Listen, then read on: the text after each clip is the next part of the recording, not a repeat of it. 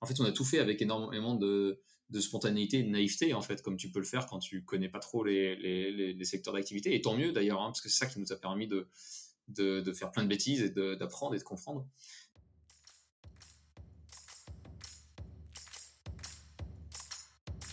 Bienvenue sur Comment t'as fait, le podcast de ceux qui veulent comprendre concrètement comment les autres ont fait. Je m'appelle Julien Hatton, je suis cofondateur de l'agence de communication BuzzNative et je vous propose de partir ensemble à la rencontre d'entrepreneurs et dirigeants passionnés et passionnants, pas toujours dans la lumière, mais qui font pourtant rayonner leur structure et leurs équipes. À ces profils au parcours non linéaire, audacieux ou encore atypiques, je n'ai qu'une seule envie, leur poser la question comment t'as fait? Si vous aussi auditeur, vous rêvez de découvrir les coulisses et le quotidien de nos invités, que vous soyez entrepreneur averti, débutant ou en devenir, abonnez-vous et embarquez avec moi chaque semaine pour des épisodes d'une heure qui vous feront gagner des années d'expérience. C'est parti Bonjour chères auditrices, chers auditeurs, aujourd'hui j'ai le plaisir d'accueillir Jacques Ferté, cofondateur de Galia Paris, la bière que tout le monde boit en ce moment à Paris. Salut Jacques Salut Julien alors Jacques, je suis ravi de t'avoir sur ce podcast. Comment tu as fait les rencontres d'entrepreneurs euh, Tout simplement parce que ton expérience, elle me parle. Euh, tu t'es lancé euh, à 25 ans dans l'entrepreneuriat de manière autodidacte dans une activité que tu découvres, où tu apprends. Alors que les voyants sur le papier sont pas forcément tous au vert. Dix ans après, Galia Paris, c'est aux alentours de 7 millions d'euros de chiffre d'affaires, 15 personnes, et puis une bière que tout le monde s'arrache à Paris, surtout en ce moment avec, avec l'actualité. une belle histoire que je propose de découvrir aujourd'hui dans, cette, dans cet épisode. pour cela, on va évoquer trois grandes parties. la première, c'est comment tu as fait pour te lancer dans la bière à Paris à 25 ans, alors qu'aucun voyant sur le papier ne semblait au vert? on va creuser ce sujet. Ensuite, on évoquera comment tu as fait pour définir l'ambition de Galia, sachant que le géant Heineken est rentré au capital.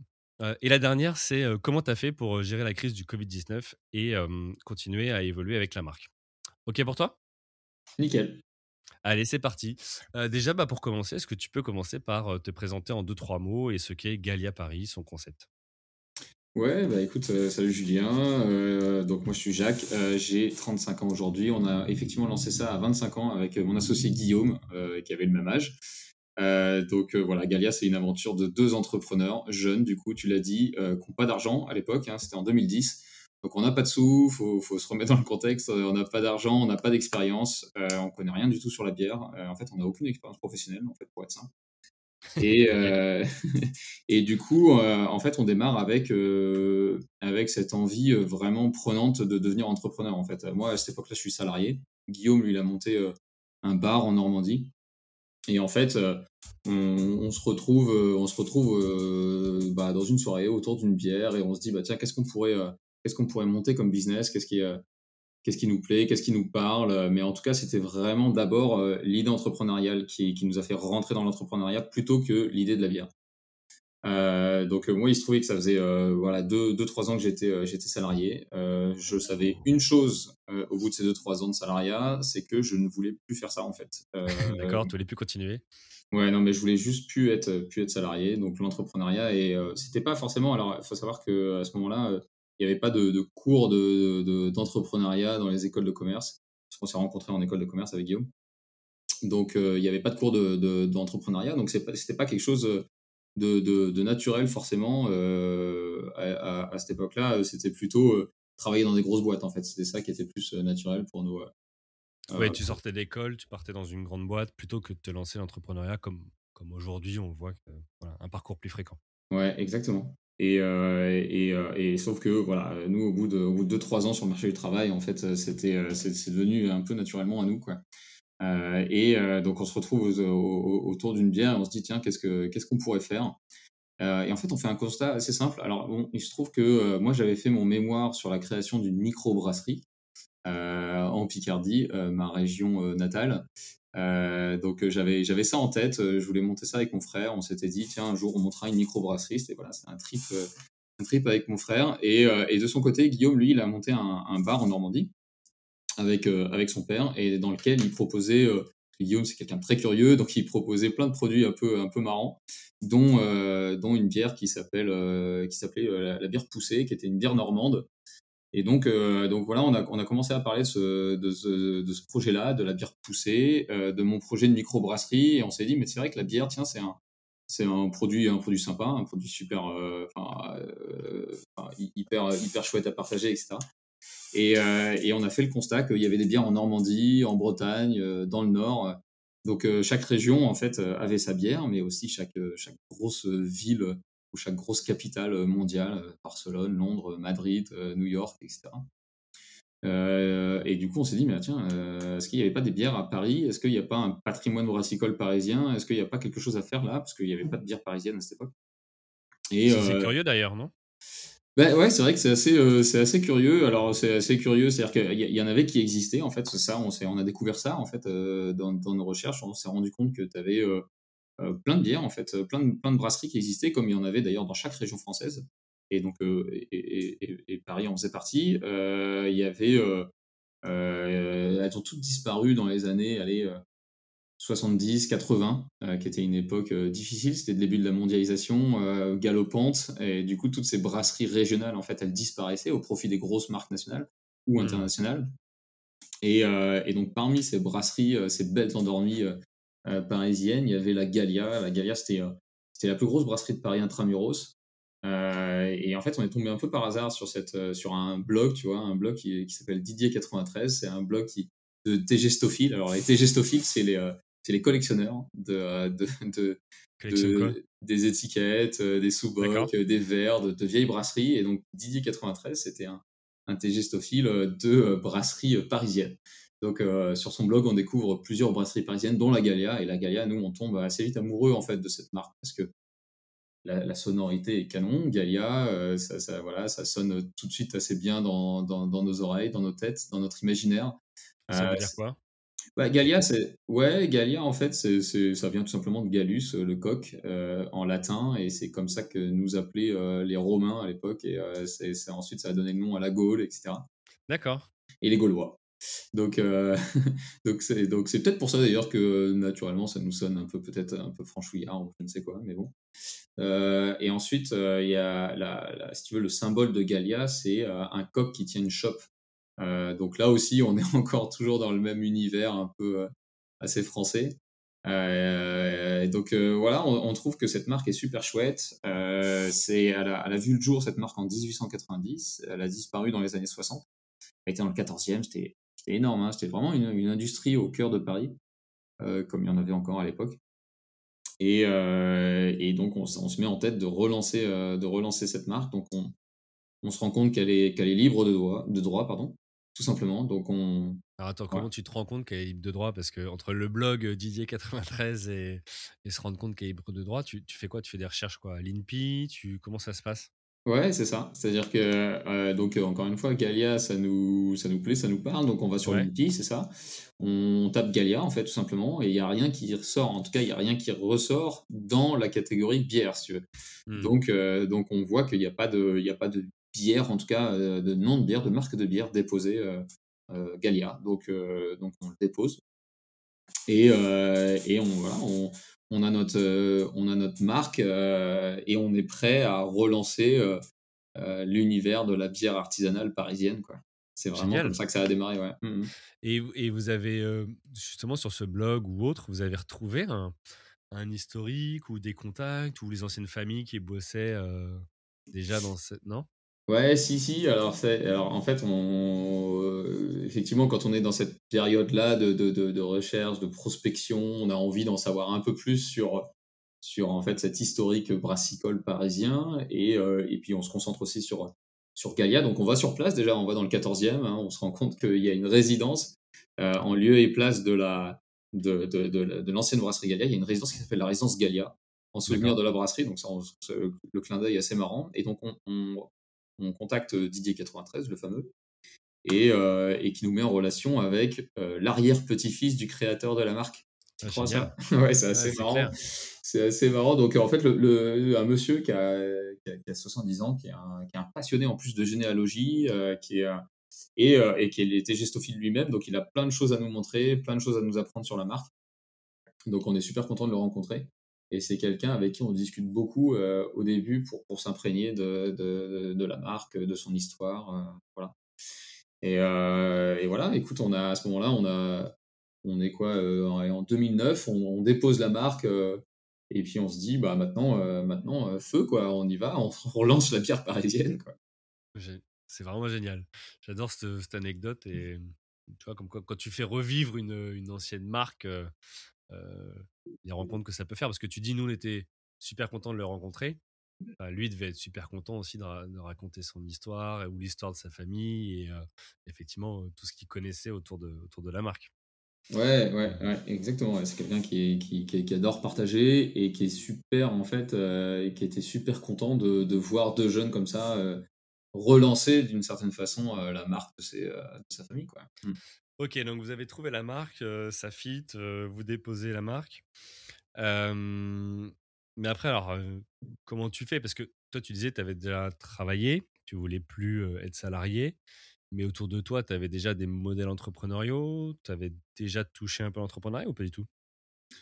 Bah, pas du tout en fait, hein. C'est vrai que, pas vraiment. Alors c'est-à-dire qu'on a on a dans notre dans enfin dans ma famille, moi personnellement, on a une tradition assez indépendantiste quoi, mais, euh, mais pas forcément d'entrepreneur quoi, euh, à proprement parler. Donc en fait, on sait pas trop, euh, au début, voilà dans dans quelle direction aller. Donc on fait, ce que font, j'imagine, euh, euh, pas mal de néo-entrepreneurs. On va tout simplement euh, bah voilà, à la CCI, je sais pas, on essaie de se, de, se renseigner, on, prend rendez-vous avec un notaire, enfin vraiment les choses qui aujourd'hui paraissent un peu étranges, mais ou un expert comptable, et on leur parle un peu de notre projet de, boîte, bah, savoir bah, qu'est-ce qu'on fait, on fait une SAS, on fait une SARL, Et, et, en fait, tout ça prend, prend, prend un peu de temps, surtout pour deux ignares qui, qui débutent. Quoi.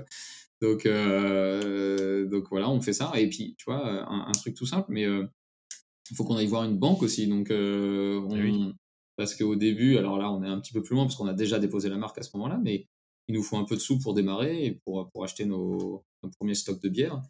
Et, et, là, on va, on va, enfin, tout simplement, nous, on habite, on, on habite Paris à ce moment-là, donc on va, on va dans les comment dire dans les agences bancaires qui sont autour de chez nous, on frappe aux portes et puis euh, en fait on, choisit tout simplement euh, la banque qui, euh, qui nous coûte le moins cher en termes de frais et puis on y va c'est vraiment donc c'est vraiment c'est pour c'est pour te dire à quel point on n'y connaît on n'y connaît pas grand chose et puis que bah on, pousse les portes les unes après les autres pour essayer de comprendre un peu comment fonctionne ce nouveau monde pour nous quoi.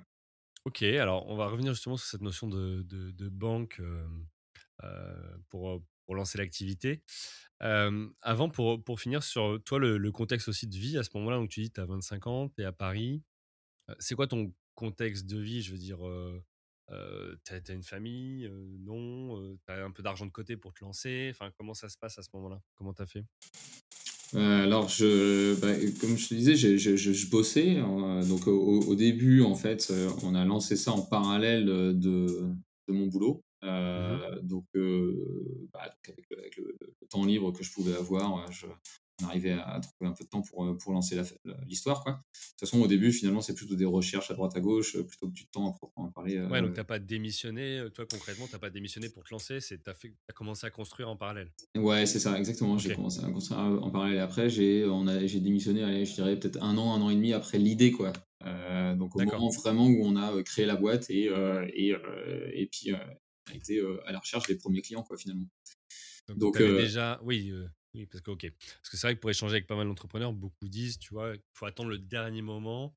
Quand tu trouves le premier client qui te demande une facture, bah, tu, tu crées la boîte à ce moment-là pour éviter de lancer des charges avant et, et sans avoir encore de clients. Quoi. Ouais, bah c'est ce qu'on a fait, tu vois, c'est vraiment ce qu'on a fait. Et c'est ce moment-là, au moment où on a créé la boîte, enfin, on a attendu ce moment-là pour, enfin, ce qui me concerne, pour démissionner. Euh, et puis euh, pour euh, faire les premières factures et lancer l'aventure quoi. Donc donc ouais et après bah, la, la, la, le gros avantage c'est quand tu alors en l'occurrence on n'a pas j'ai pas démissionné j'ai fait une rupture conventionnelle à la fameuse, ce qui permet quand même d'avoir le chômage. alors je crois que c'est ça a changé un peu, mais à ce moment-là c'était pendant un an et demi. Donc ce qui est quand même ce qui est quand même top, hein, ce qui permet vraiment de se lancer dans un environnement un peu plus serein que que, et que si tu partais de zéro, sans rien. Et... Ok. Ok, très bien, bah écoute, c'est clair.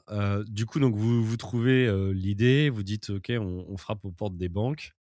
tout à l'heure, je disais, j'introduisais en, disant les voyants n'étaient pas forcément ouverts sur le papier. derrière ça, qu'est-ce que j'exprimais? C'était le côté bah, Paris, les mètres carrés sont chers. Donc, dès que tu penses à une brasserie, il faut des mètres carrés qui peuvent coûter très cher pour mettre les cuves, etc., les fûts, les machines. en même temps, vous n'étiez pas des experts du métier. en même temps, vous aviez 25 ans. Donc, c'est vrai que sur le papier, je veux dire, ça peut effrayer un banquier. tous les banquiers que vous êtes allés voir vous ont dit oui ou pas du tout? Alors, euh, non, bah, surtout que les banquiers, enfin, je pense que, en fait, euh, rétrospectivement, euh, je me mets à la place du banquier qui voyait arriver deux, deux jeunes de 25 ans avec surtout une idée en tête, mais sans expérience. moi, je, je, trouve que c'est chapeau bas quoi, pour nous avoir suivis, mais, bah mais, mais, mais, mais, après, après, ils nous ont suivis. Enfin, si tu veux, au début, bah, tu. Alors, tu as un peu de sous. Ce qu'il y a, c'est qu'on a été faire le tour quand même de, de, de la famille proche gros frères et sœurs, parents euh, qui, qui, nous ont donné tous euh, un peu, de, un peu de sous. Mais quand je dis un peu de sous, c'est, euh, en y allant avec des 1000 euros par-ci, des 1000 euros par-là, quoi. Hein, donc voilà, mais ce qui la love money. Hmm. Ouais, voilà, vraiment, mais là, vraiment la love money de, de, de, départ, quoi, pour ensuite aller voir les banques en disant, bah, regardez, j'ai, quand même un petit pécule, je pars pas avec 0-0, bon, voilà. Et ensuite, il y a le, le ACRE, le NACRE, qui sont des aides euh, en fait qui te permettent euh, en gros si tu lèves 10 000 euros en bancaire ils te filent 10 000 euros enfin l'État te, sponsorise à hauteur de 10 000 euros de la même somme ce qui fait que tu parles avec 20 000 euros en poche pour, pour partir sur l'aventure alors après sur l'histoire de de, de l'immobilier parisien cher, etc. Tu as, as, entièrement raison. Nous, de toute façon, au départ, euh, on avait la volonté de, produire notre propre bière, c'est clair. Maintenant, on ne savait pas comment faire parce qu'on n'est pas brasseur, on n'est pas ingénieur ni rien. Et en plus de ça, comme tu l'as dit, euh, bah, ça coûte là pour le coup. Euh, on, c'était plutôt autour de, centaines de milliers d'euros plutôt que de dizaines de milliers d'euros. Donc, on n'avait pas les moyens. donc tout simplement, au début, on a sous-traité. On a été voir des, brasseurs pour, euh, pour leur présenter notre projet et euh, bah, leur demander de produire notre bière. Bah, ce qui, ce qui... Et alors c'est assez répandu hein, d'ailleurs dans le, dans le monde brassicole, et je pense pas que dans le monde brassicole d'ailleurs, dans le monde industriel d'une certaine façon, tu, pour lancer ta marque, en fait, tu vas sous-traiter d'abord ton produit, ce qui permet clairement de, d'amoindrir nettement les, les, frais de départ. Quoi. Et du coup, avec une recette spécifique, genre la recette traditionnelle de Galia, ou c'est vous qui en avez déterminé une nouvelle? Comment, bah, comment vous avez fait? Ouais, alors c'est un, peu des deux. C'est-à-dire qu'on n'avait pas la recette euh, originelle de, de Gallia, euh, mais on avait des indications sur le type de bière que c'était. Quoi. Donc, euh, en l'occurrence, c'était une lager. C'est, une lager qui a fait la renommée de Gallia. Donc, en fait, on s'est, mis en tête de lancer une lager. ensuite, comme on n'avait pas les, détails de la recette, on l'a, on identifié nous-mêmes, en fait, hein, le cahier des charges. Quoi. Ok. Ok. Très clair. Et, et, du coup, alors tu, tu parles depuis tout à l'heure de, de, nous avec ton associé. vous étiez tous les deux nouveaux dans le métier. Comment comment tu as fait, tu vois, à un moment donné, pour dire bah, comment on répartit notre association, alors à la fois en termes de, de part, mais aussi de responsabilité ou de rôle, parce que finalement, tous les deux, vous découvriez. Ouais, c'est vrai, c'est la première fois qu'on bossait ensemble. Après, on se connaît c'est depuis plusieurs années, mais en tant que pote, pas forcément en tant qu'associé. Ah oui, ça aussi, c'est un challenge. Mais ouais, c'est vrai, c'est un challenge. Et euh, je me souviens d'ailleurs de cette époque-là où on allait voir pas mal de, conférences de, d'entrepreneurs euh, qui, avaient, réussi. Et je me souviens d'une fois euh, avoir écouté Michel et Augustin, tu vois, c'était Augustin qui parlait et qui disait, qui disait que justement un des, un des, des, des, conseils qu'on lui donnait tout le temps au moment de se, lancer, c'est de jamais se lancer avec un pote, tu vois. Et lui, il l'a fait avec euh, Michel, Michel et, de Michel et Augustin, et, euh, et puis finalement, voilà, on, voit le succès que ça a donné. Donc en, donc en effet, je pense que là-dessus, moi, je, je, pense pas qu'il y ait de règles, hein, clairement. Hein. donc, euh, mais donc en l'occurrence, nous, c'est ce qu'on a fait. On savait pas trop comment ça allait fonctionner. Bon, là aujourd'hui, ça fait plus de 10 ans et ça fonctionne toujours très bien. Donc, donc donc là-dessus, il n'y a pas de, a pas de souci. Après, sur les parts, nous, on a, on a toujours voulu faire 50-50, surtout. Mmh euh, donc sur les parts, sur les rémunérations, etc. On a toujours fait euh, vraiment euh, à part égale. Et ensuite, sur la, sur, la façon de se répartir le boulot, écoute, ça a mis un certain temps à se mettre en place parce que au début, bah, de toute façon, c'est assez, bah, c'est assez, c'est relativement basique en fait. Hein. Il y a pas, les débuts, les débuts ont été très longs chez nous. donc, donc en fait, on, on faisait tout tous les deux. Et c'est que récemment où on a commencé un peu à se positionner chacun sur des, euh, sur des responsabilités, sachant que on a fait donc une école de commerce tous les deux et on a fait option marketing vente tous les deux.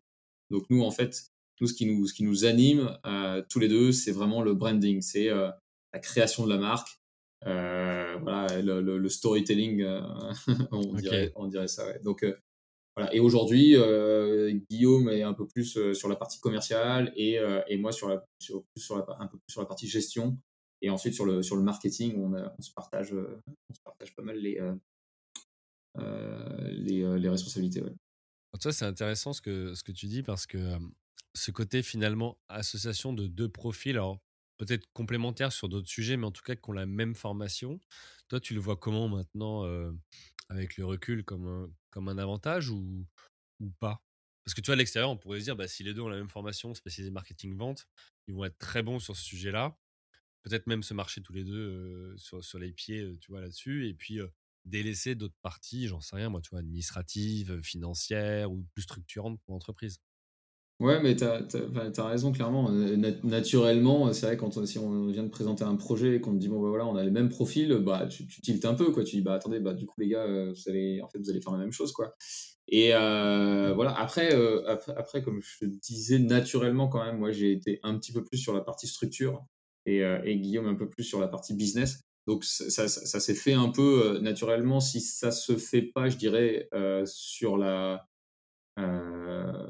sur la formation, ça se fait à un moment euh, donné sur la personnalité peut-être, tu vois, euh, sur les affinités. Mmh. Ok. Et, et, du coup, pour chacun maintenant vos rôles respectifs, puisque là je comprends que toi tu es tu, vas sur des sujets qui étaient moins les tiens. Comment tu fais au quotidien pour, pour progresser ou apprendre ce métier-là? Tu te formes Tu comment tu fais?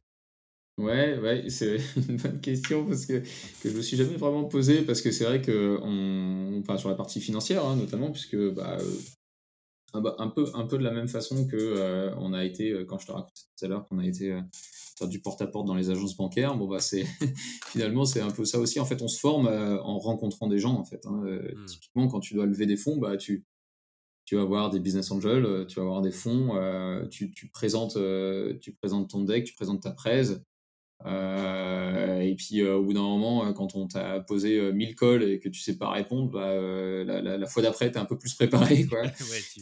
en fait, tu fais des crash tests. Ouais, exactement. Hein, tu fais des crash tests. Hein, finalement, c'est ton expérience au fur et à mesure de, de, au fur et à mesure de la route qui va, bah, qui va nourrir un peu ta, ta façon de faire. Mais c'est vrai que moi, je, je me suis euh, je me suis assez euh, facilement intéressé euh, à la finance parce que je trouve ça en fait assez, assez créatif finalement.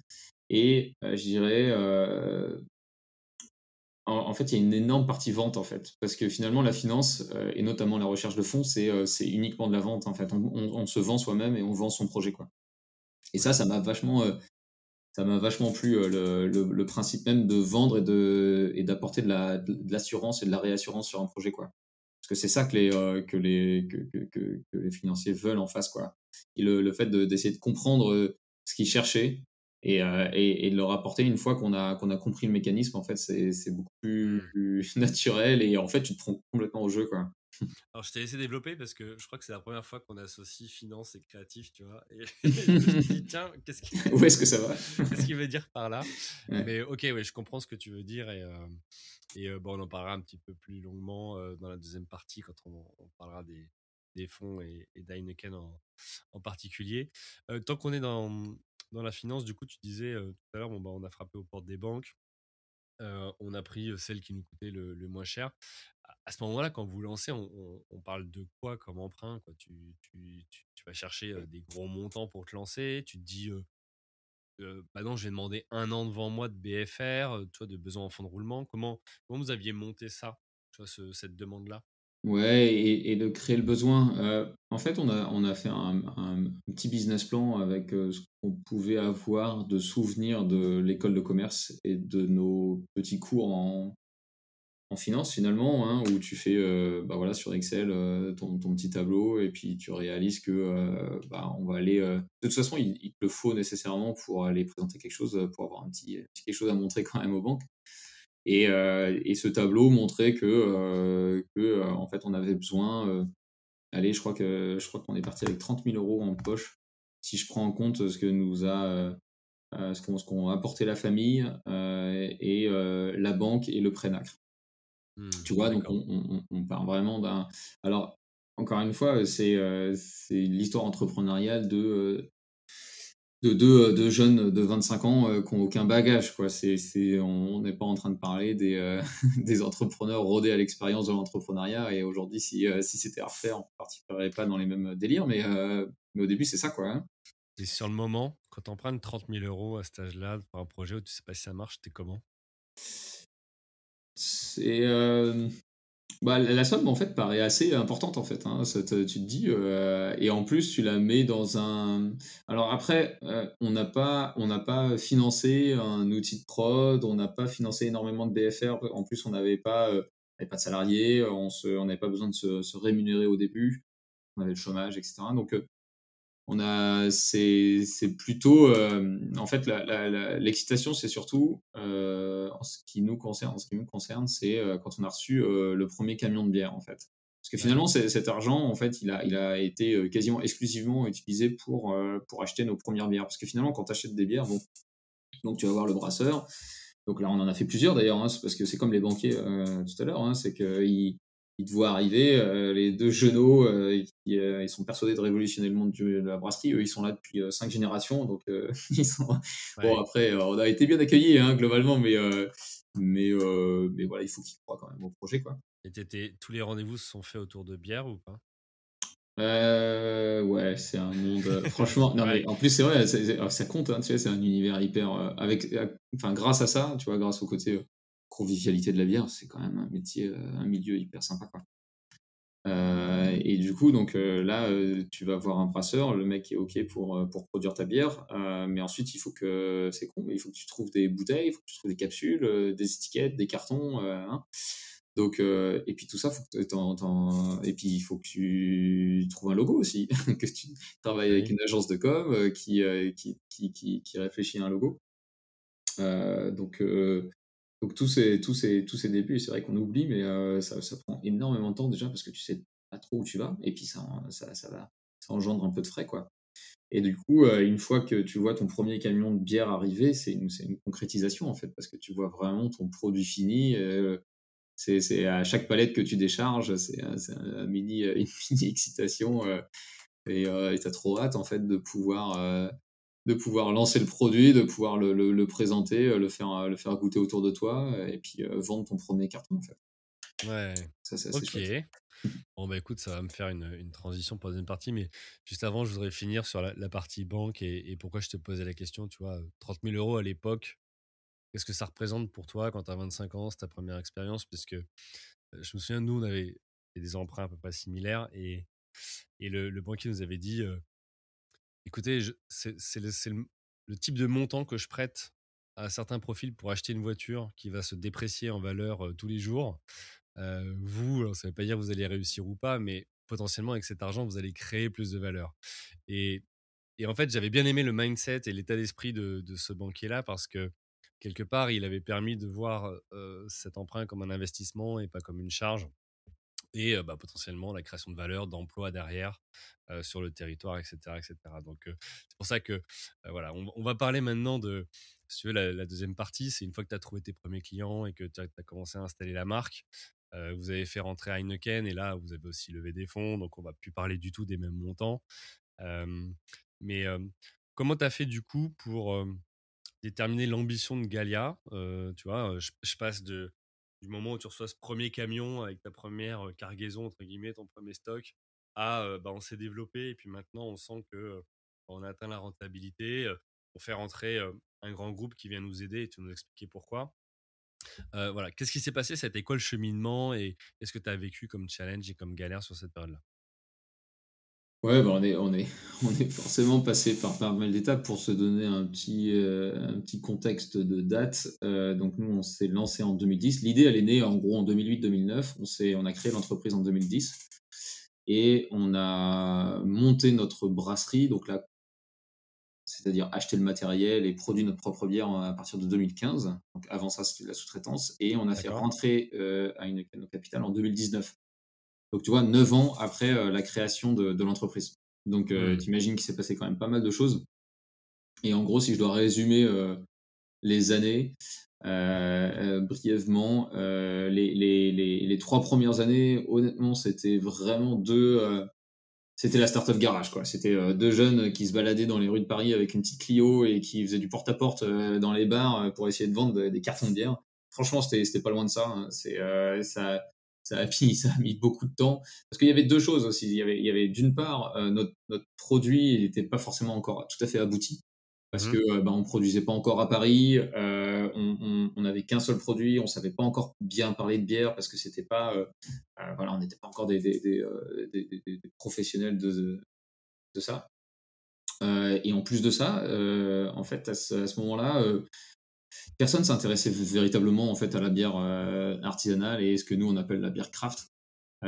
c'était c'était pas encore du tout la, mouvance en fait et la tendance quoi donc euh, nous, on avait l'impression que, euh, et, c'était plus qu'une impression en fait. D'ailleurs, on était, on était juste persuadés, on n'avait aucun doute en fait. Pendant toute cette période-là, euh, trois ans, ça paraît, ça paraît long à, se balader dans les rues de Paris avec, avec des cartons sur le dos.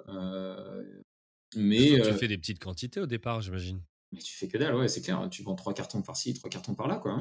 Et, et, les, alors, tu vas nous expliquer, mais dans ton secteur qui est le CHR, donc les cafés, hôtels, restos, eux, j'imagine qu'ils ont des fournisseurs ou des grossistes, donc ils ont le droit de passer commande directe avec des marques comme la vôtre? Comment ça se passe?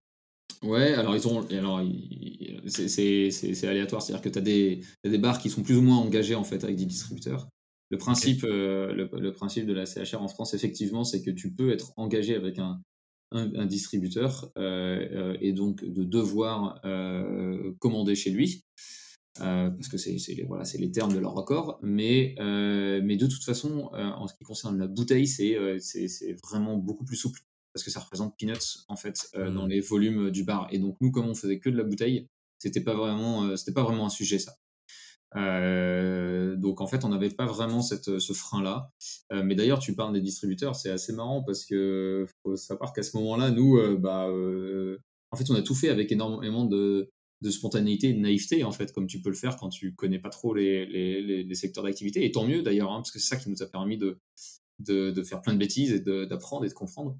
Mais, euh, mais typiquement, à ce moment-là, on, appelait les, euh, les, distributeurs, en fait, pour leur dire, bah voilà, on a une, on a une intuition, on a une idée folle, en fait, c'est de relancer une bière parisienne, euh, on est convaincu que ça va marcher et tout. Et on, avait des, des, retours qui nous, qui nous paraissaient aberrants de, distributeurs qui nous disaient, mais, et de gros distributeurs, hein, des, principaux, hein, qui nous disait euh, mais non mais euh, en fait ça n'a aucun sens. Une bière parisienne ça ne peut pas marcher. Ça n'a ça ah ouais. en gros mais vous prenez pour qui quoi?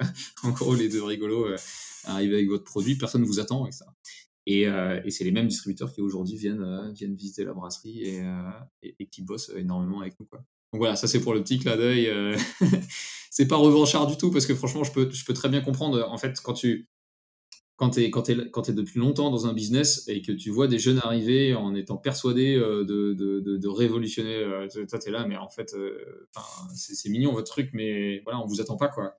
Et honnêtement, je, je, serais complètement capable de le faire avec des gens d'entrepreneurs qui viennent me voir. Donc, je, je leur, enfin, voilà, on n'a aucune. ouais, ouais, non mais, non mais, ça peut être de plusieurs raisons. Ça peut être, tu vois, après le temps, ils sont installés dans une zone de confort et bon, ok. Ça peut être aussi de l'ego en disant, bah écoute, nous on est spécialisés depuis des années et puis toi tu viens d'arriver. peu importe les, les mmh. raisons qui les ont poussés à dire ça, mais, mais quelque part ça a peut-être motivé. tu vois, certains pourraient se dire, waouh, ça me, je suis, je sors déconfit et notre idée elle est pas bonne.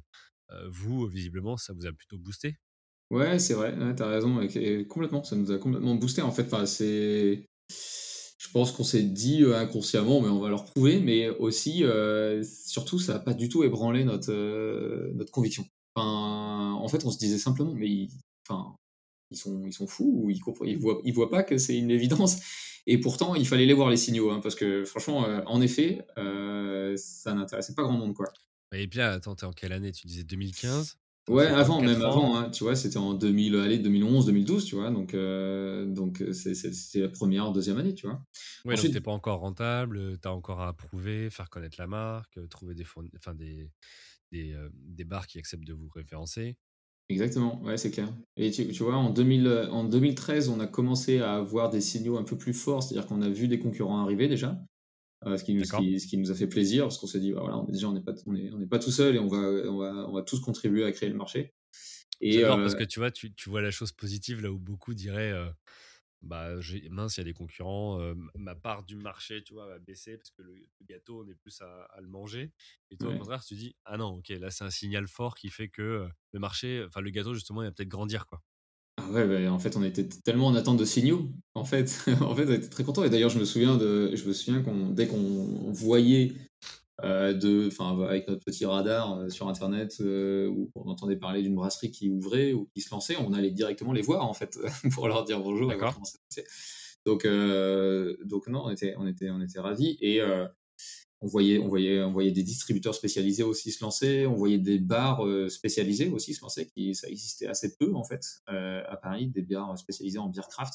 Donc tout ça a été des signaux assez importants. Et là, en fait, on s'est aussi rendu compte que ces gens-là qui se lançaient, était assez spécialiste et surtout euh, bien plus spécialiste que nous.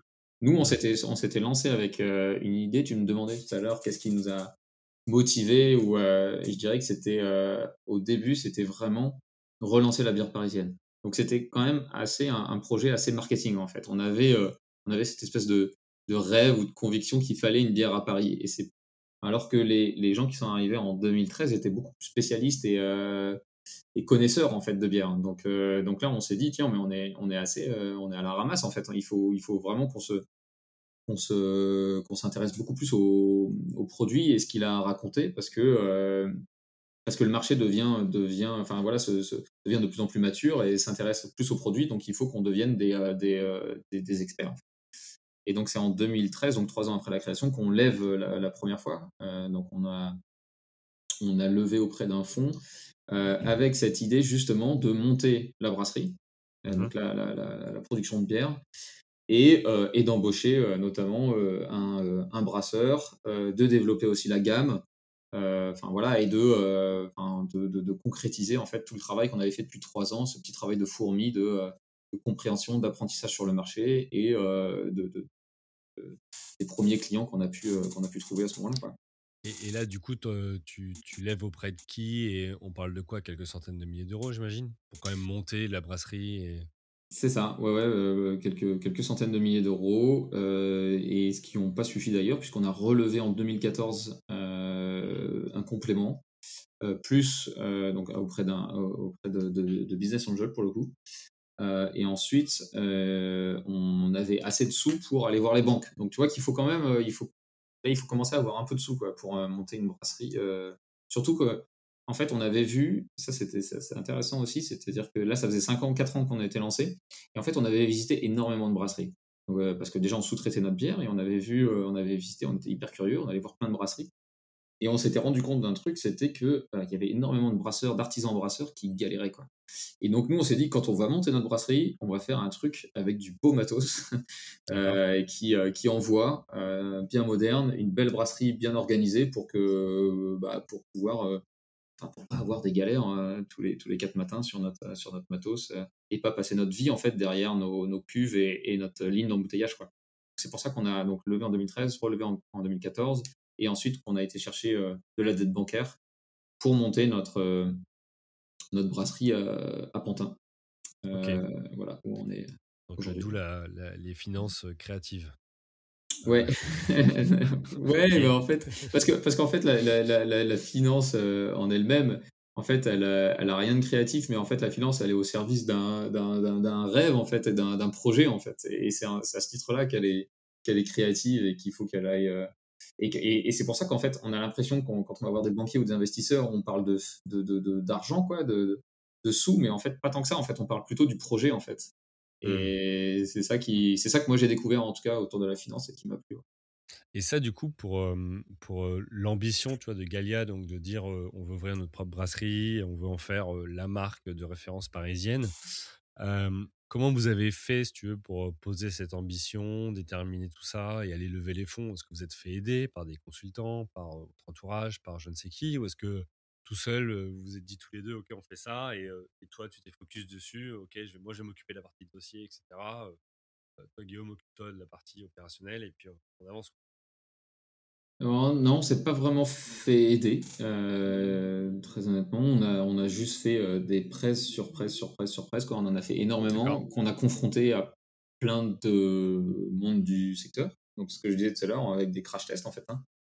Et en fait, à chaque, et, et, à chaque, à chaque, à chaque fois, à chaque presse, en fait, on consolidait un peu notre histoire, en fait. Et une presse, en fait, c'est raconter une histoire, en fait. Et, et du coup, euh, euh, et du coup, je pense que c'est nous qui sommes, euh, quand je dis nous, c'est les entrepreneurs qui sommes les plus à même de, la, de les faire.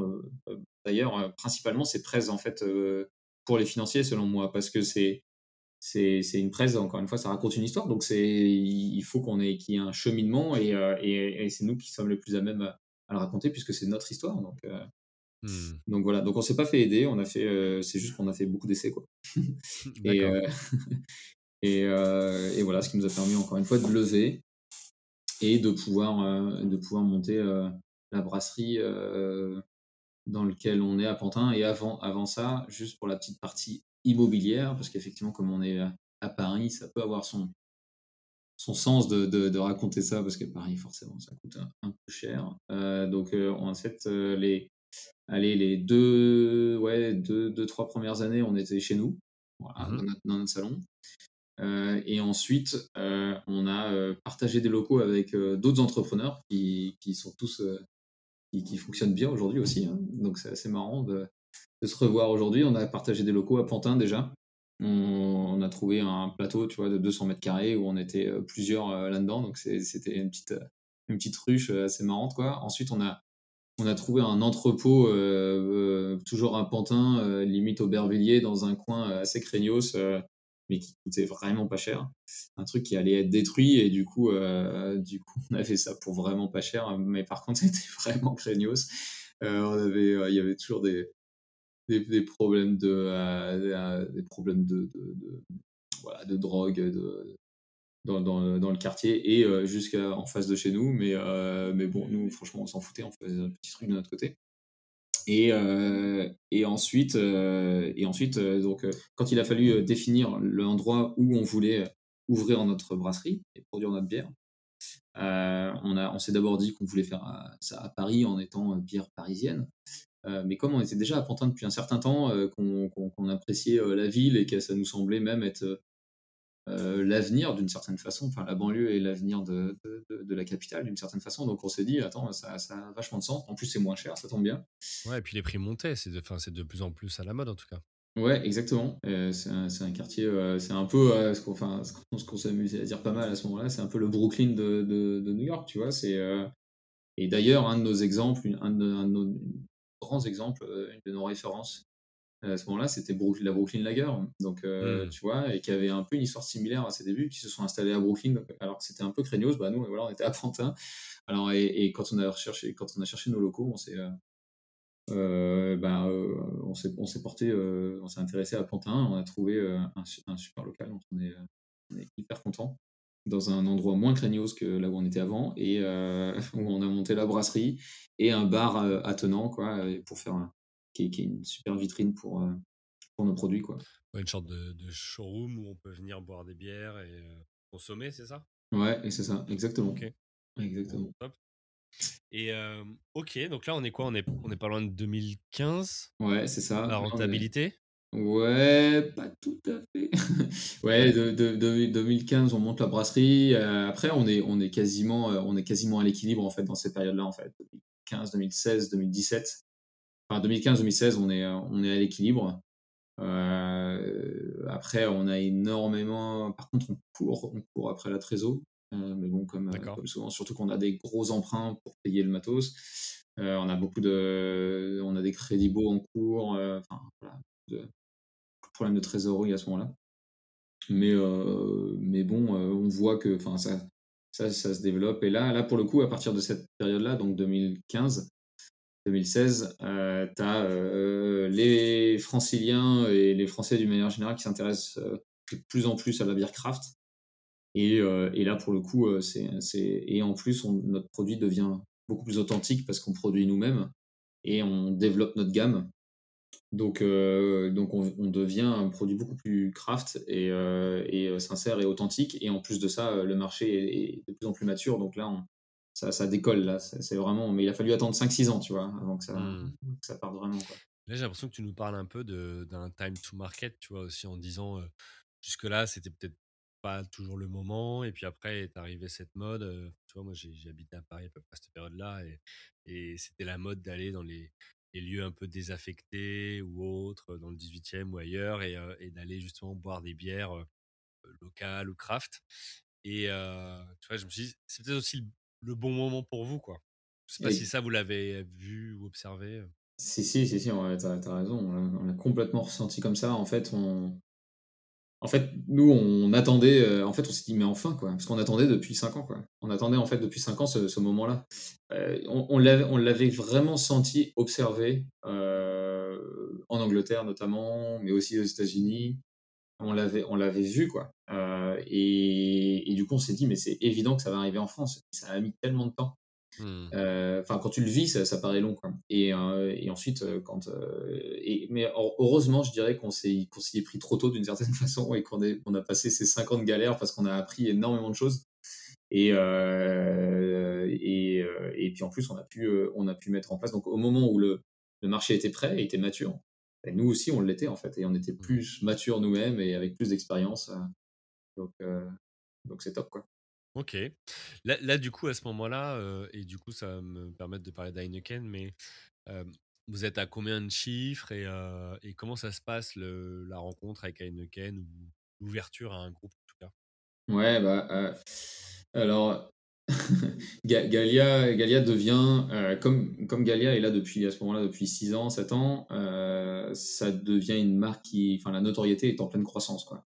Euh, euh, et, c'est aussi à ce moment-là que euh, il y a, l'arrivée de quelqu'un qui est important aussi pour la marque, c'est Rémi, qui est notre brasseur actuel, qui, est, qui, est un, énorme créatif et qui a apporté énormément à la marque et à nos bières euh, dans, sa, hum, voilà, dans, sa, dans sa créativité. Euh, dans, dans, il a apporté énormément de craft attitude, quoi, je dirais, d'attitude craft et artisanale euh, au produit. Alors avant, avant Rémi, on avait Simon qui, était, qui est un excellent brasseur aussi, qui était plus un homme de process et qui a fait énormément, qui, qui, qui, nous a aidé à monter toute la brasserie, qui était un, très gros projet, parce qu'en plus il avait le même âge que nous, même plus jeune.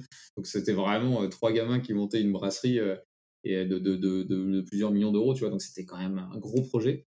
Euh, et ensuite, il a été, euh, il a passé le flambeau à Rémi, qui lui, pour le coup, a, apporté un, une craft attitude énorme. Et là, on est devenu, euh, on est devenu d'une marque peut-être considérée par les connaisseurs, en tout cas peut-être un peu marketing dans le sens, voilà, bah, peut-être cliché, école de commerce d'une certaine façon, et aussi voilà, ils veulent relancer une marque de bière parisienne, c'est bien, mais mais euh, ils, s'y connaissent peut-être pas assez en produit.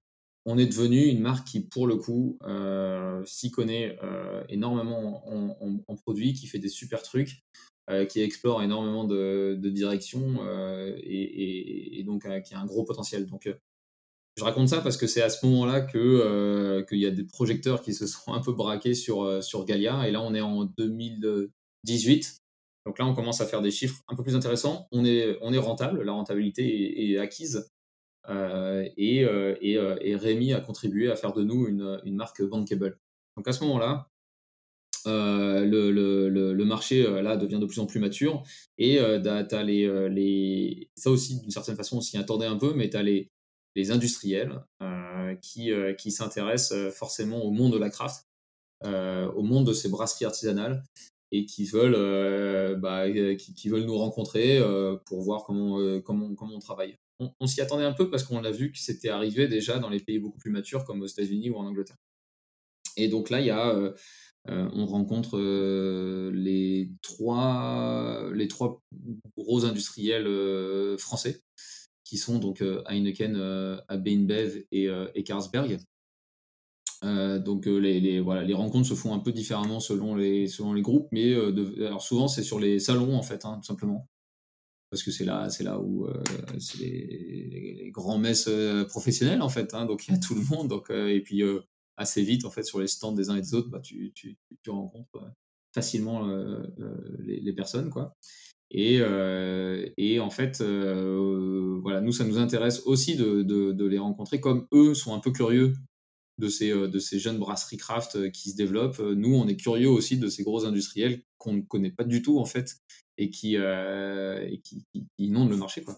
Donc c'est deux, deux univers un peu qui se rencontrent, qui se confrontent, euh, qui s'écoutent, qui se respectent quand même pas mal parce que, en tout cas, nous, on a, on a vraiment senti ça de, des, des trois, hein, euh, pas mal de, de, de, de respect de, sur, sur notre travail et ça, on en a, on a été assez flattés. Donc, euh, donc voilà comment, voilà comment ça se fait. Et du coup, euh, du coup, au bout d'un moment, au bout de quelques rencontres, euh, bah voilà, ils nous font savoir qu'ils aimeraient aller plus loin euh, dans, dans, la, dans la discussion d'un partenariat et, et, pourquoi pas d'une prise de participation. Donc, euh, c'est eux qui ont apporté l'idée. C'est eux, c'est non, c'est eux qui ont apporté l'idée. Ouais, ouais, c'est eux qui ont apporté l'idée. Euh, donc voilà, nous, bah, encore une fois, on était, on était flattés de ça. Et, et, et, il se trouve que donc en cette période-là, 2018, on, on a déjà en tête la volonté de monter une brasserie encore plus grosse que celle qu'on a à Pantin. Pourquoi? Parce que Pantin n'arrive clairement pas à suivre le volume, euh, que la demande, elle, elle explose, euh, donc la demande est, croissante, euh, qu'on voit bien que on en a sous le pied, que, voilà, que c'est parti, quoi. On, a, un boulevard. Toutes les brasseries craft hein, ont un boulevard devant elles. Donc on se dit, bah, il, va falloir passer à la vitesse supérieure. Et nous, on, on refait ce qu'on avait déjà fait en, avant, en 2014, 2013-2014, euh, c'est qu'on fait on reprend nos prêts, on re-raconte notre histoire, et puis on va voir les, investisseurs. Quoi. Seulement, là, euh, on ne trouve pas forcément l'écho que escompté, quoi, euh, parce que certes, on, a prouvé un modèle, mais, mais on est encore tout petit par rapport aux ambitions industrielles qu'on peut avoir. Parce que là, pour le coup, monter la brasserie qu'on avait, qu'on souhaiterait, là, pour le mmh. coup, on parle d'un énorme truc qui, qui coûte c'est un très gros budget et, euh, et les, on est assez déçus d'ailleurs des investisseurs. Euh, et, d'ailleurs là aujourd'hui, enfin il y a pas mal de débats autour de ça en ce moment sur euh, sur les problèmes des, enfin, des fonds français qui, qui sont très bons en, en amorçage. Et d'ailleurs nous ça n'a pas été un sujet. Mais mmh dès qu'il s'agit de, de, voilà, de scaler, d'aller un peu plus loin, franchement, c'est très compliqué. Quoi. Et nous, on l'a on, a vraiment vécu ça. Ouais, surtout dans un secteur plutôt industriel où exactement. on a besoin de matériel. Et... Ouais, c'est exactement ça, ouais, c'est clair. Euh, parce qu'en plus, enfin, ça coûte euh, très très cher. Donc, euh, donc en fait, on est, c'est pour ça qu'on est aussi vachement à l'écoute de ce qu'on, ce qu'on va nous raconter ces industriels. Donc, on discute avec eux pendant, allez, un an, je dirais. donc, ça a duré longtemps. Hein. ben voilà, chacun se fait, se fait un peu la cour, hein, d'une certaine façon, et on se raconte un peu euh, nos, objectifs, nos ambitions. Puis en fait, c'est vachement une histoire euh, d'humain, en fait. Hein, euh, il faut, il faut qu'on apprenne à se, à se connaître, à se comprendre, à se respecter, et, de, savoir ce que, chacun a en tête. Et en fait, c'est assez marrant parce que c'est là que, enfin, nous, on a découvert vraiment les les stratégies de ces trois, euh, de ces trois entités vraiment à ce moment-là. Parce que tu discutes avec les DG qui, qui, qui, se dévoilent un peu forcément et, qui, et en fait, on se rend compte de, de, de, ce qu'ils ont, de, comment ils voient le, le marché, l'avenir, etc. Et, euh, et nous, on a des a priori en fait sur ces trois-là. Euh, peut-être un peu, un peu négatif au départ parce que finalement, quand tu te lances dans la craft, par définition, en fait, tu te, tu, tu, tu te lances sur un marché euh, qui est dominé par des industriels qui, euh, selon nous, ont peut-être pas assez innové et du coup, mmh. euh, ce qui a créé une ouverture pour nous finalement. Donc, donc, donc voilà. Et puis en fait, avec, on, a, on a des a priori et ce qui est assez marrant, c'est que Heineken, c'est celui qui vraiment a les a priori les plus négatifs, quoi, selon nous. Quoi. On a, ah ouais, à la base, euh, bah, à la base complètement. pas avec des points d'avance. Non, non, non. Bah après, Heineken, c'est un peu le gros mastodonte en France, tu veux. Donc, euh, donc on se dit, euh, bon, écoute, voilà, Heineken, c'est quand même un peu, c'était un peu trop rouleau compresseur pour nous et tout. Et en fait, en fait, on se, on se rend compte que, que finalement, c'est avec eux qu'on a le plus d'atomes crochus, le plus d'affinité, de, de, d'affinité produit, d'affinité vision, marché.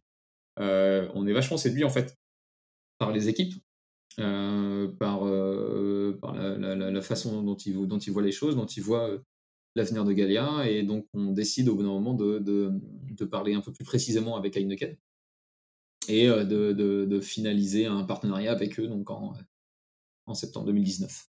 Voilà. Voilà, je sais pas si je suis rentré assez dans le détail, mais c'est ça, c'est comme ça que ça s'est passé. Et bah, on, va revenir dessus parce que tu as dit plein de choses hyper intéressantes. donc tu disais Heineken, bon, ils partaient pas avec des, points d'avance visiblement, mais c'est eux qui ont, eu votre accord à la fin.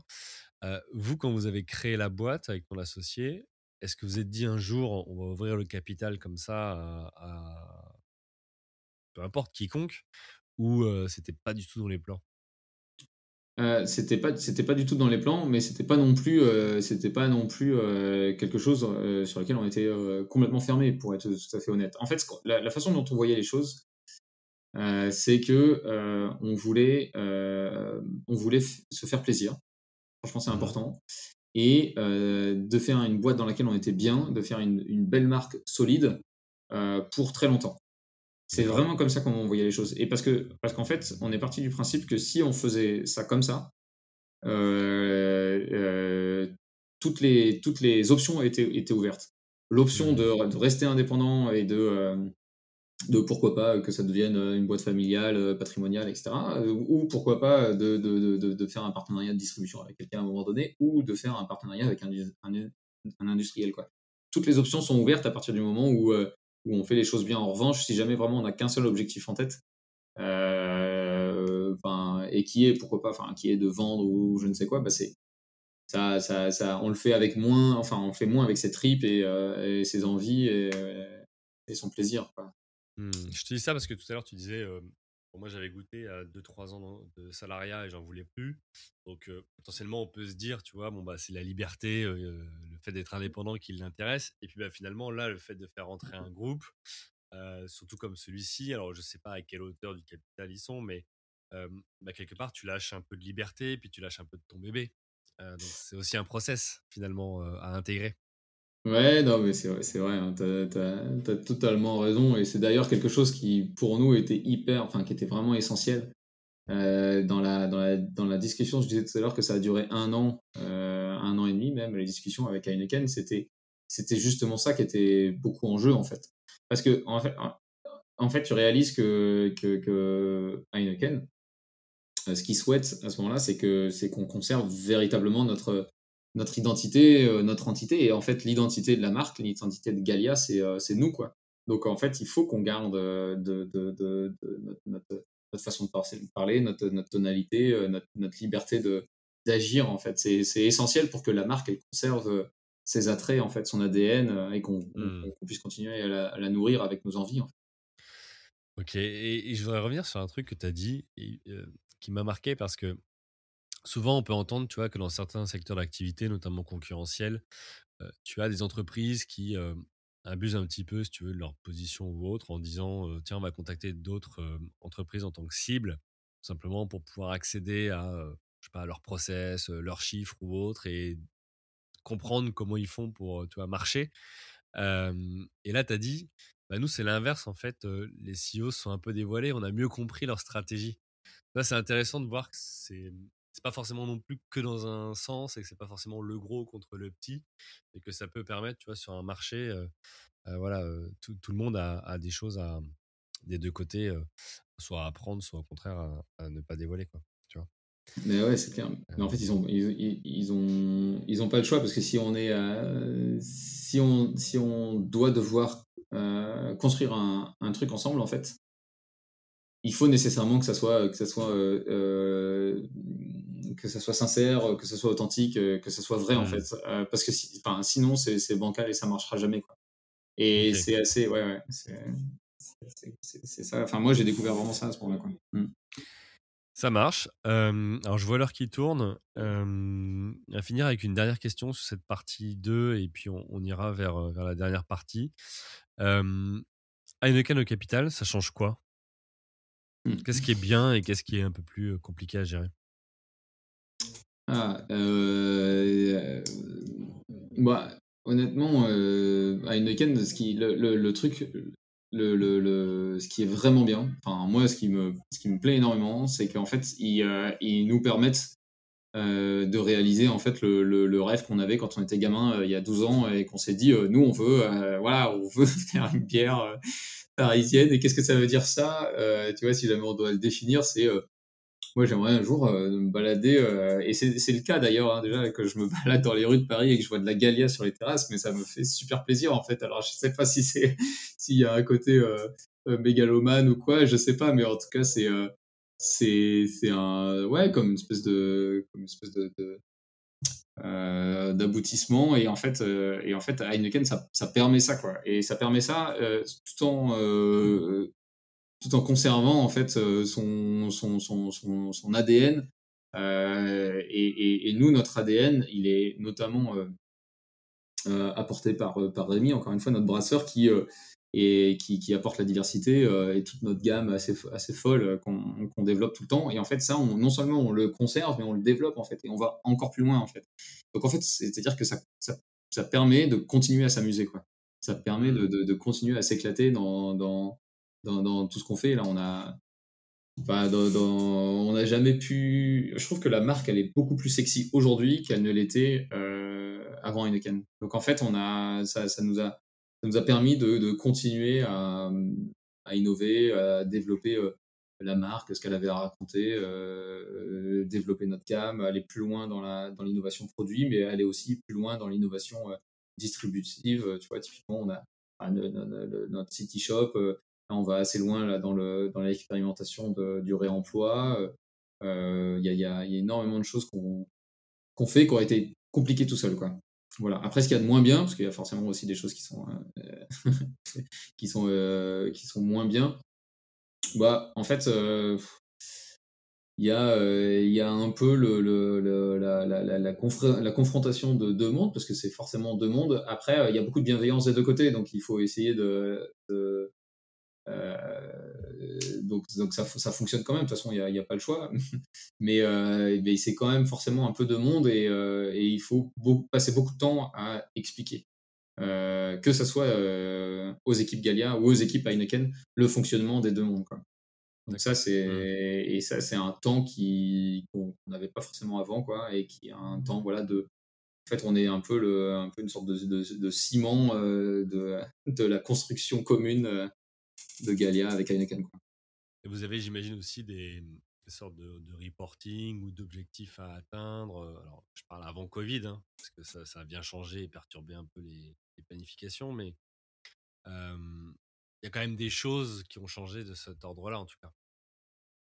Euh, oui et non, je t'avoue, parce que ouais, euh, parce qu'en fait, le, le, partenariat, en fait, il est basé sur sur euh, chacun se concentre sur ce qu'il sait faire euh, le mieux. Et honnêtement, Heineken, ce qu'ils qui, savent faire, euh, c'est distribuer de façon assez, assez massive, assez importante. Donc en fait, le, cette, cette, cette partie-là est plutôt dans les mains d'Heineken.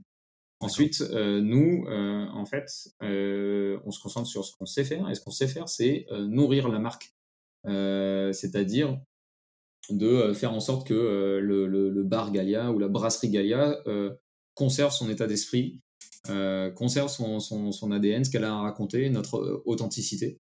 et donc, donc, donc, en fait, on a, il n'y a pas une, en tout cas, moi, je ressens pas de, il n'y a pas une pression chiffre. Mmh. Il y a, y a et alors, il y aurait éventuellement une pression, euh, s'il doit y en avoir une, de, euh, de contribuer, euh, de continuer à contribuer à la, voilà, l'esprit créatif qui règne dans la brasserie. Mais comme, comme ça, c'est plutôt kiffant en fait à faire. tu vois, on, ne le vit pas forcément comme une pression. Et puis c'est votre spécialité à tous les deux. Et en plus, voilà, ouais, c'est clair. Donc, donc non, non, pour l'instant, pas de. En plus, en plus, j'ai pas la sensation, tu vois, de faire du du politiquement correct ou de la langue de bois en disant ça, hein, c'est sincère. Ok, bah écoute, top. Euh, j'imagine que vous avez aussi ouvert, tu vois, à beaucoup plus de points de vente. Vous avez eu un boost aussi en activité depuis l'arrivée d'Heineken ou en volume, en termes de volume, j'imagine? Ouais, on a, on a développé, les volumes se sont développés depuis l'arrivée de Heineken, mais bon, tu l'as rapidement dit, euh, il y a eu quand même une, une pandémie euh, mondiale. Allez, ça nous fait passer à la troisième partie. Covid-19, comment vous avez géré ça? Ouais, Covid-19, quoi, c'est, euh, c'est, c'est, c'est période, période hyper difficile à vivre. Hein. clairement, nous, on est, on est une brasserie, on l'a dit rapidement tout à l'heure, mais quand même spécialisée dans CHR, donc café, bar, hôtel, restaurant, et et, euh, et, du coup, bah, c'est, on, est, on était complètement euh, euh, sous l'eau. Enfin, ça, ça, a été une période très compliquée pour nous. Donc, il a fallu se réinventer et, et puis, et puis s'adapter comme on, comme on pouvait à cette période compliquée. Et du coup, voilà, ça, ça, ça, ça, aurait pu mettre à mal un peu le partenariat, forcément, puisque la feuille de route qu'on s'est écrite en commun, euh, bah, elle était, elle était à mettre à la poubelle hein, finalement. Il, faut, il faut, euh. elle était caduque quoi. Donc euh, il, il, faut se remettre autour de la table et rediscuter de, de, de, de nouvelles ambitions, de nouvelles façons de, travailler ensemble, etc. Quoi. Donc, donc ça c'est ça c'est une chose. Et ensuite sur la façon dont, son, dont on s'est adapté à cette période. Alors il y a eu assez rapidement le site internet que j'ai déjà évoqué, mais le site internet on l'a mis en place les deux semaines après le premier confinement, donc on a été assez rapide tu veux dire l'e-commerce alors qu'avant vous vendiez pas en ligne, c'est ça? Et Ouais, exactement. Ouais. Avant c'était vraiment que de la CHR ou, euh, ou de la GD, quoi, la grande distribution. Donc le, le site e-shop a, cartonné, mais vraiment cartonné, euh, vraiment dès le début.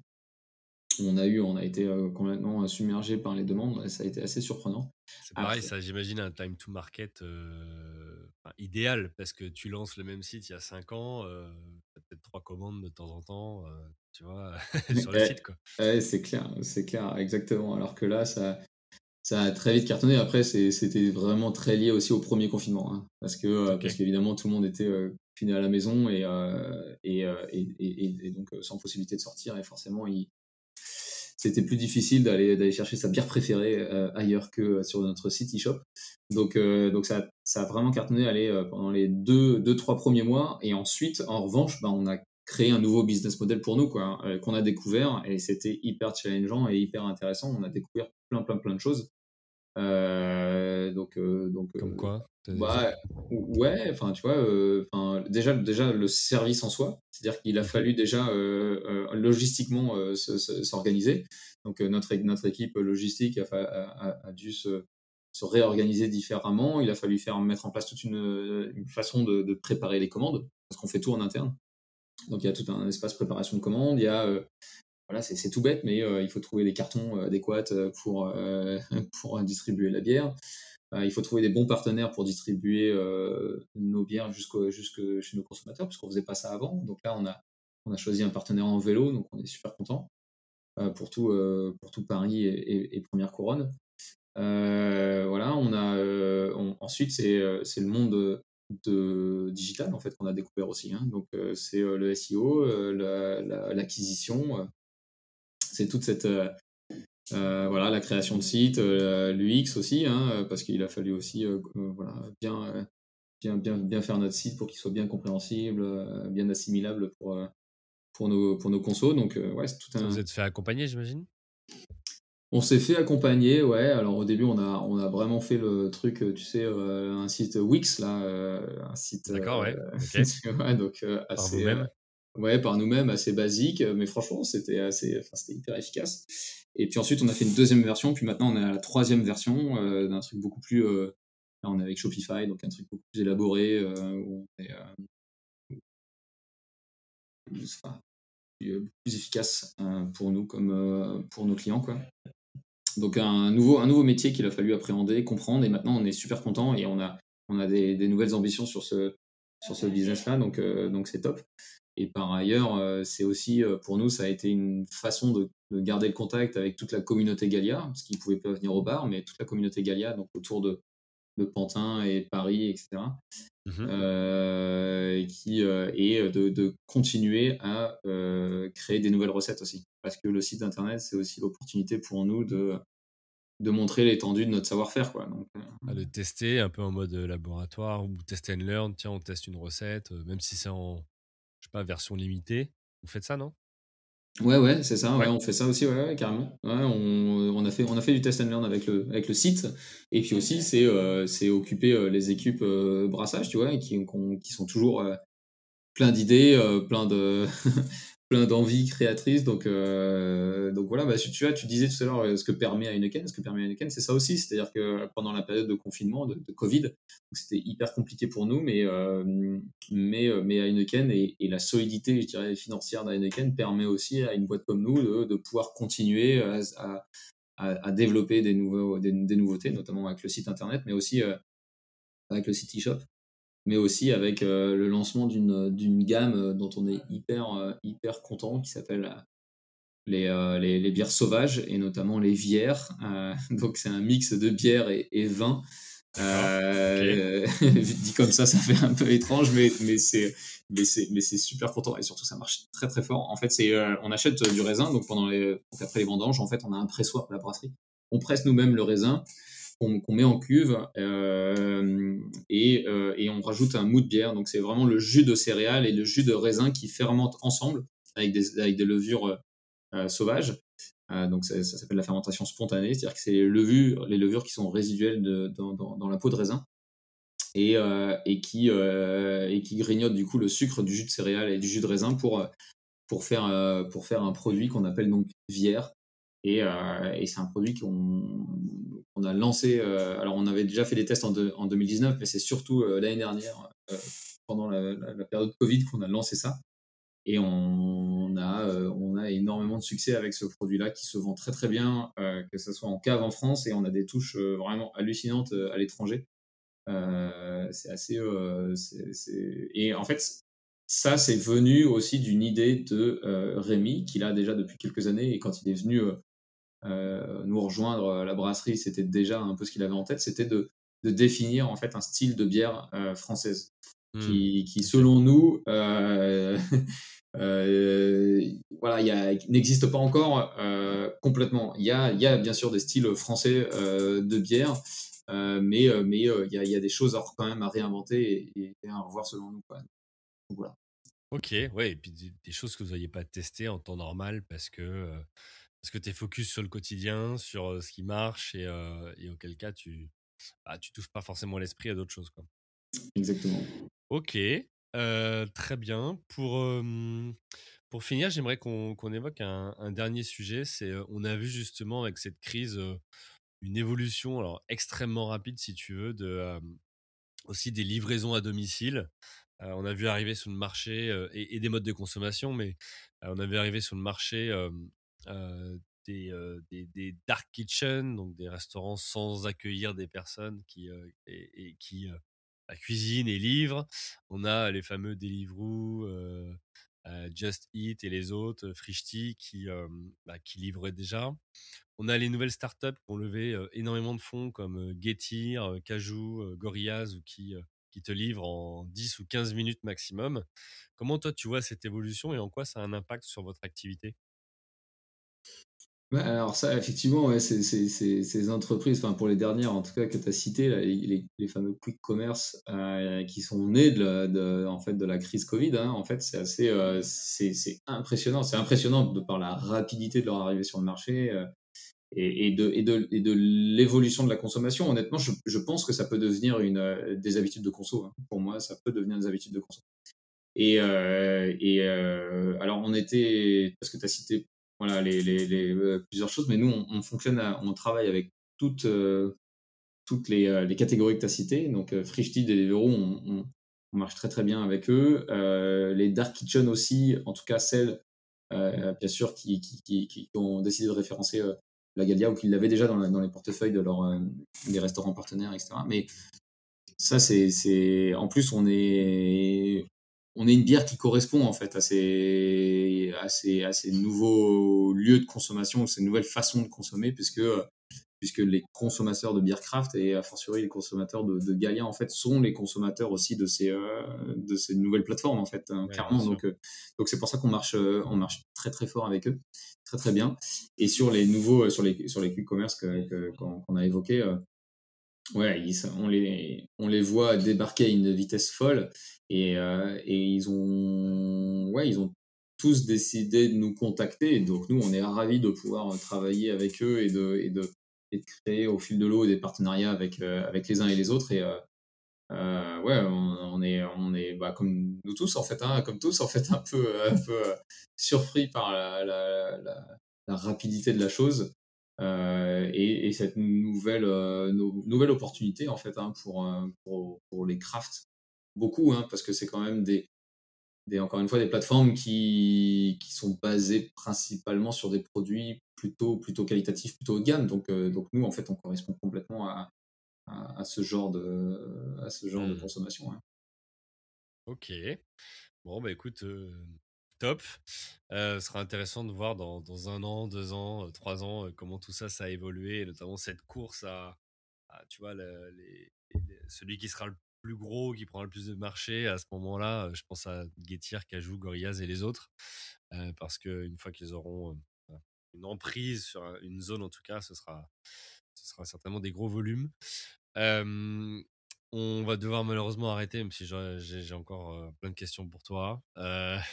mais pourquoi pas un nouvel épisode, comme je disais, dans quelques temps un grand merci à toi. Pour finir, j'ai deux petites questions. la première, c'est tu as un conseil à donner de ton expérience, si il y a un truc que tu referais différemment ou un conseil qui t'a marqué que tu as envie de partager à, une audience d'auditeurs et d'auditrices qui, qui seraient entrepreneurs ou souhaiteraient le devenir?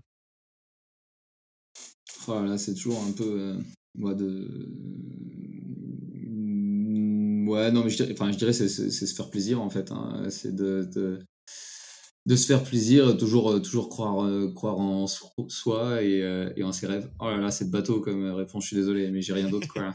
sinon, de surtout pas écouter les conseils, je sais pas. Non, j'ai. Ah, il est encore plus bateau celui-là, je crois. Ouais, c'est vrai. C'est pour ça que j'ai hésité entre les deux. Oh là Cata. non, t'inquiète. écoute, en tout cas, tu nous as donné déjà plein de choses. c'est hyper intéressant. Moi, j'ai noté aussi que avec ton associé, vous êtes franchement, les gars, vous n'avez pas peur du risque, vous avancez et, ça, c'est aussi important à un moment donné de ne pas, être contrit ou, s'arrêter au, risque, mais, plutôt voir le verre à moitié plein plutôt que vide. donc, donc, je trouve ça intéressant pour, pour ceux qui nous écoutent. Ma dernière question avant qu'on conclue, c'est parmi tous les épisodes que j'ai déjà pu enregistrer et tous les nos, gentils invités qui ont accepté de partager leur expérience, lequel tu as écouté ou tu retiens et, pourquoi? Qu'est-ce qui t'a marqué dedans?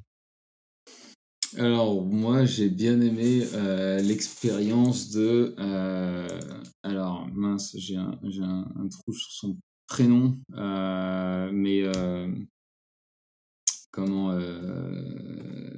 Il s'est fait. C'est une, une, plateforme en fait de vidéo. Ah, Maxime, de racheté par TF1 Ouais, c'est ça. Ouais. Maxime Barbier, ouais.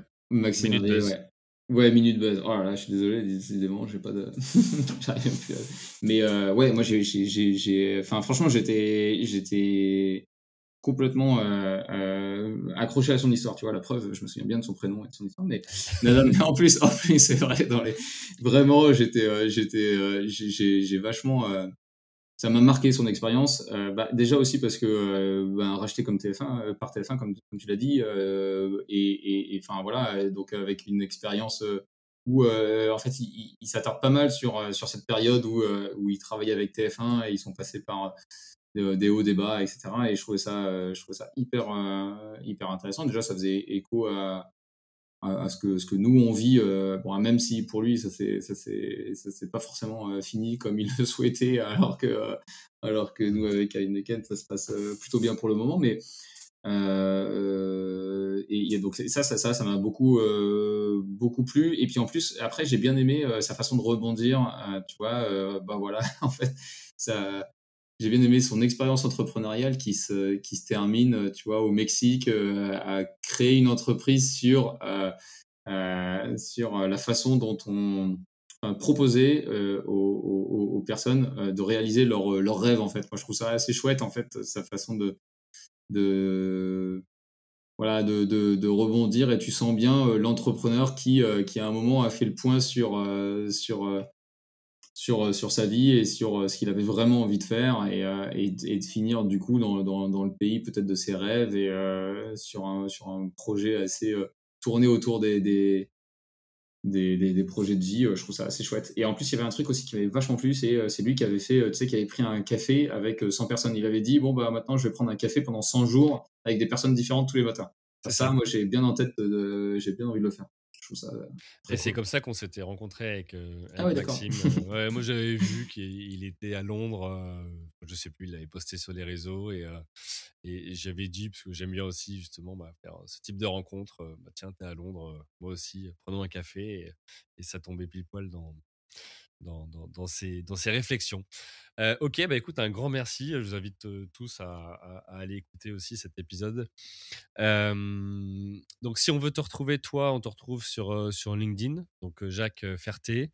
si on veut évidemment aller commander des, des bières parce que voilà, on veut se retrouver entre amis, on veut la bière parisienne et que c'est le moment, on a tous eu marre de ces restrictions. Euh, galiaparis.com. vous pouvez aller commander toutes les nouveautés aussi proposées par, par, cette fameuse marque. on te souhaite quoi pour, pour la suite? Ah, bah, tu l'as dit, hein, la fin des restrictions, donc on souhaite que, que, ça soit, que, que, ça soit la fête quoi, à partir de maintenant, que Paris devienne une grosse boîte de nuit géante à partir de maintenant. Allez, faisons la fête, profitons de l'été, dans le respect hein, des... des gestes barrières. des gestes barrières, bien évidemment. Je n'aurais pas qu'on nous taxe de, quoi que ce soit. Un grand merci à toi, c'était hyper intéressant, inspirant. J'espère que ça aura aidé grand nombre d'auditeurs et d'auditrices. justement, je parle de vous, vous qui nous écoutez un grand merci encore pour, pour vos écoutes, pour vos partages, pour vos messages, qu'ils soient publics ou privés, pour vos notes sur Apple Podcast. Tout ça, ça, nous aide, un, à continuer, de deux, à, développer la visibilité du podcast. Et, et, pour preuve, sur le dernier mois, voilà, j'ai pu poster ça il y a quelques jours sur LinkedIn, on a fait plus 76% d'écoute et même là, en checkant juste avant l'épisode, on était à plus 87%. donc un grand merci à vous pour votre soutien. Euh, et, pour votre aide pour la communauté d'entrepreneurs, euh, soit en place, soit en devenir. Euh, je vous souhaite à tous une bonne journée et puis à la semaine prochaine. Salut Merci à vous, chers auditeurs, d'avoir suivi l'épisode jusqu'au bout. Si vous êtes arrivé jusqu'ici, c'est que le podcast vous a plu. Alors pour nous aider à continuer, rendez-vous sur votre plateforme d'écoute de podcast préférée et laissez-nous un avis 5 étoiles avec un commentaire positif ou un message pour notre invité du jour. Parlez du podcast autour de vous, c'est le meilleur moyen de nous aider à vous proposer du contenu de qualité. C'en est fini pour aujourd'hui. Un grand merci à vous et à la semaine prochaine.